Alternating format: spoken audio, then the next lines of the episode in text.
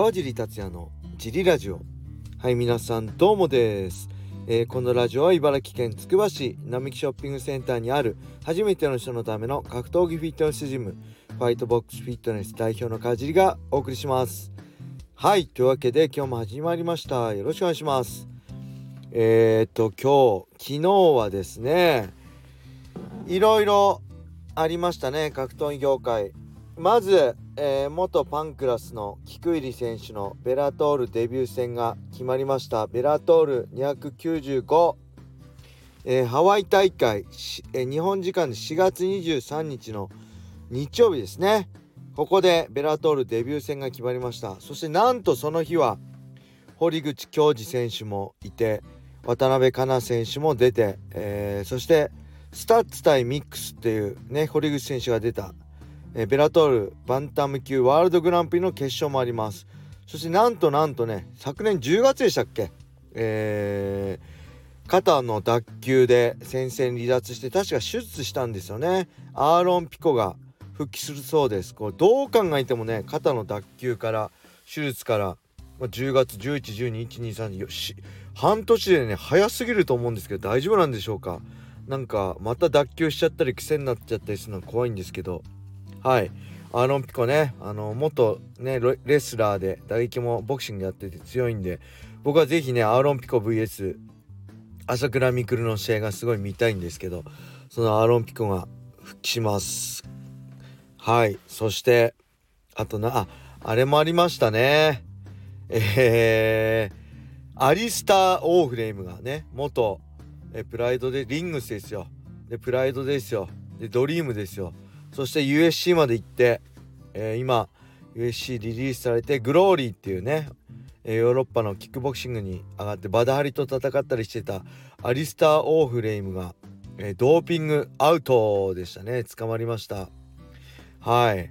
えー、まあだいぶ前からねアリスターさすがにやってんだろうってなってたので、えー、驚きはしないんですけどなんかねえー、あれですよね。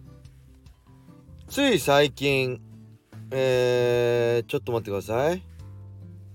はい、あ、これですね。日本一の上腕を持つ男、ビッグラムさんっていうんですか？が、えー、休止しましたね。ストライ、ステロイドを使ってることを公言して、21年間ステロイドを使ってて、いつでしたっけ？昨年末ぐらいからステロイドやめますみたいに言ってた人らしいんで、僕全然知らなかったんですけど、亡くなったらしいです。46歳かな。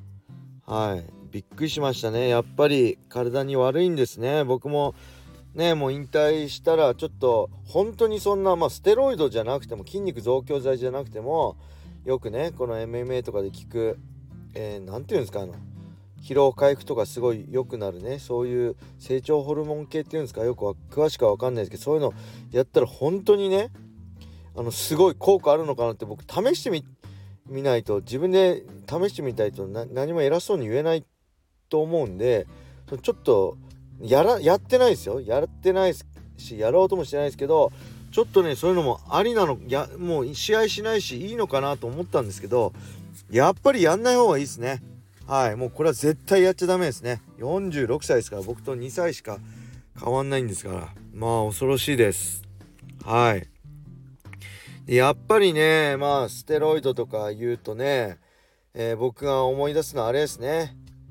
映画レスラーですね、えー、ミッキー・ローク主演の、えー、ピークを過ぎたレスラーの物語なんですけどね。ステロイドの後遺症なんかがあったりっていう話ですごいね僕 DVD も買って何回も見てねあの結構好きな映画なんですけどえっ、ー、と UNEXT でね調べたらあるみたいなのでぜひね、興味、UNEXT 契約してて興味ある人は、映画レスラーですね。プロレスラーの、往年のプロレスラーの物語なんですけど、ミッキー・ロークがね、めっちゃ、ミッキー・ロークってあれですよね、昔ボクシング挑戦して、猫パンチだって言われてた人ですよね。はい、ミッキー・ロークはめちゃくちゃいい演技してるんでね、ぜひ見てください。はい。そしてあと何かあったかな？あ、あとあれですね皆さん。まあこれ全部格闘技の話になっちゃって格闘技興味ない人全くわけわかんないと思うんですけどディープディープインパクトね佐伯茂さんの。あ今までペーパービューだったんですよね。1大会3000円とか前日前売りで2500円とかでしたっけ？ディープディープデュエルスとかね。なんとサブスク発表されましたね。えー、1780円でしたっけ？でディープディープインパクトそしてディープ東京インパクトそしてディープジュエルス全部が見れると。YouTube のメンバーシップでしたっけ？これめちゃくちゃお得なんじゃないですかね。えー、まあディープは月に1回は間違いなくやってて今までペーパービューで2500円でだったのが、まあ、月1780円で今度の3月ですよね。ディープ東京昼夜2大会1日でやったりするので、えー、普通だったらそれ見るのに5000かかってたの1780円とか見れるんでこれめちゃくちゃお得ですね。はい。もうお得なんで是非皆さん興味あれば僕もねまあ多分入ると思うんですけど、まあ、ちょっと迷いますね。サブスク皆さんどのぐらいやってます？これ是非サブスク地獄の人レターください。僕はね今ざっと思い出すだけでアマプロアマプラでしょ？アマゾンプライムでしょ？UNEXT そして USC ファイトパスのスタンダードプラン。えそしてドロップキックってあのー、ジャン斎藤さんのねえー、なんていうんですかあれ。ニコ生のやつを契約してるんで、えー、そこに、えー、ディープサブスク入るとねもう大変なことになっちゃうんですけどまあそれでもねアマプラあんま見てないんですけどあのアマゾンでよく買い物するのでね送料無料なんでやったりしてるんですけどえー、ワウワウを解約したのでまあ USC ファイトパスも多分プレミアムプランになったりするしかないと思うんでいや大変ですね。サブスク地獄ですね。はい。そんな感じの水曜日でした。えー、レターもいっちゃいましょうか。レター来ましたよないって言ったらありがとうございます。川地さん小林さんこんにちは。ラジオネームきなめりです。きなめりさんありがとうございます。先日息子が初めてスーツというものを作りネクタイの結び方を教えたのですがそういえば自分はネクタイの結び方を誰に教わったのだろうと思った次第です。私の場合は学校の先輩に教わりましたね。ここで質問なのですが川地さんはネクタイの結び方を誰に教わりましたか？また格闘家さんのネクタイというと一般的な社会人や学生とは違った自己主張があると思うのですが例えばネクタイ代わりにチェーンを首に巻く選手とかもいそうですが川地さん何かネクタイやスーツで自己主張されたことありますか？お答えいただけますと幸いです。それではよろしくお願いいたします。はいありがとうございます。チェーンはねクイントン・ランページ・ジャクソンとかプロレスラーでもまあスーツではないですけどネクタイ代わりではないですけどチェーン使ってる人いますね。あんま自己主張はやったことないですね。正直ね、僕おしゃれ全く興味ないんですよ。ごめんなさい。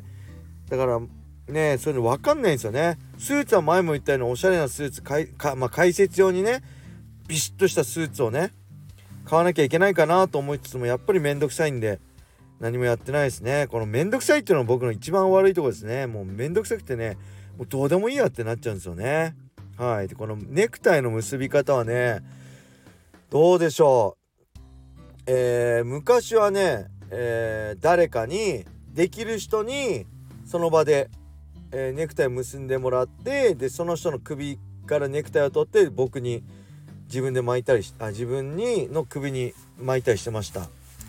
で今はねまあいろんなネクタイの結び方あるじゃないですか。一番シンプルなやつはネットで見て覚えましたね。あとはえっ、ー、と19歳とか20歳ぐらいの成人式の時にえー親かな？ばあちゃんかな？じいちゃんかな？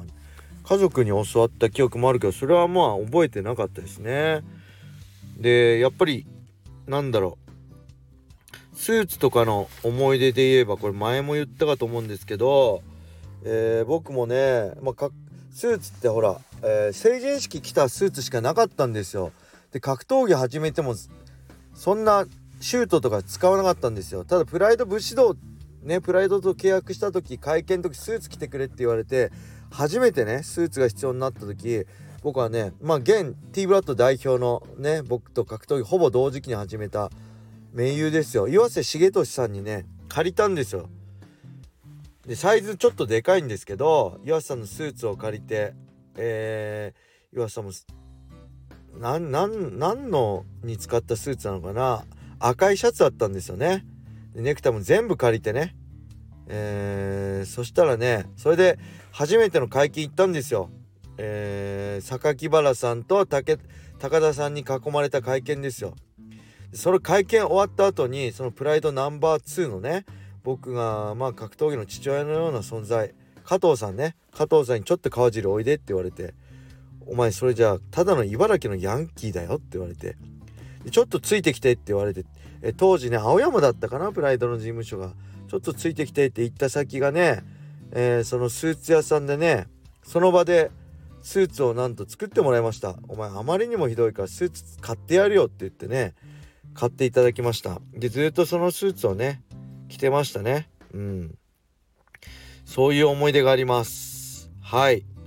いや本当はねスーツもビシッとね僕もいい年もおっさんですから40半ばもうね5月でね死者誤入したらもう50代ですから。アラアラフィフですから。ね。えー、だからねアラフィフって言うんですか？50代。ね、えー、だからもうそろそろっていうかもうだいぶ遅いですけどビシッとした方がいいと思うんですけどなんか誰かスタイリストやってください。はい。よろしくお願いします。まあと言っても結局めんどくさくてやんないんですけどね。はい。それでは今日はこれで終わりにしたいと思います。あレターがねまたないんでね皆さんレターをお待ちしております。それでは皆様良い一日を。またね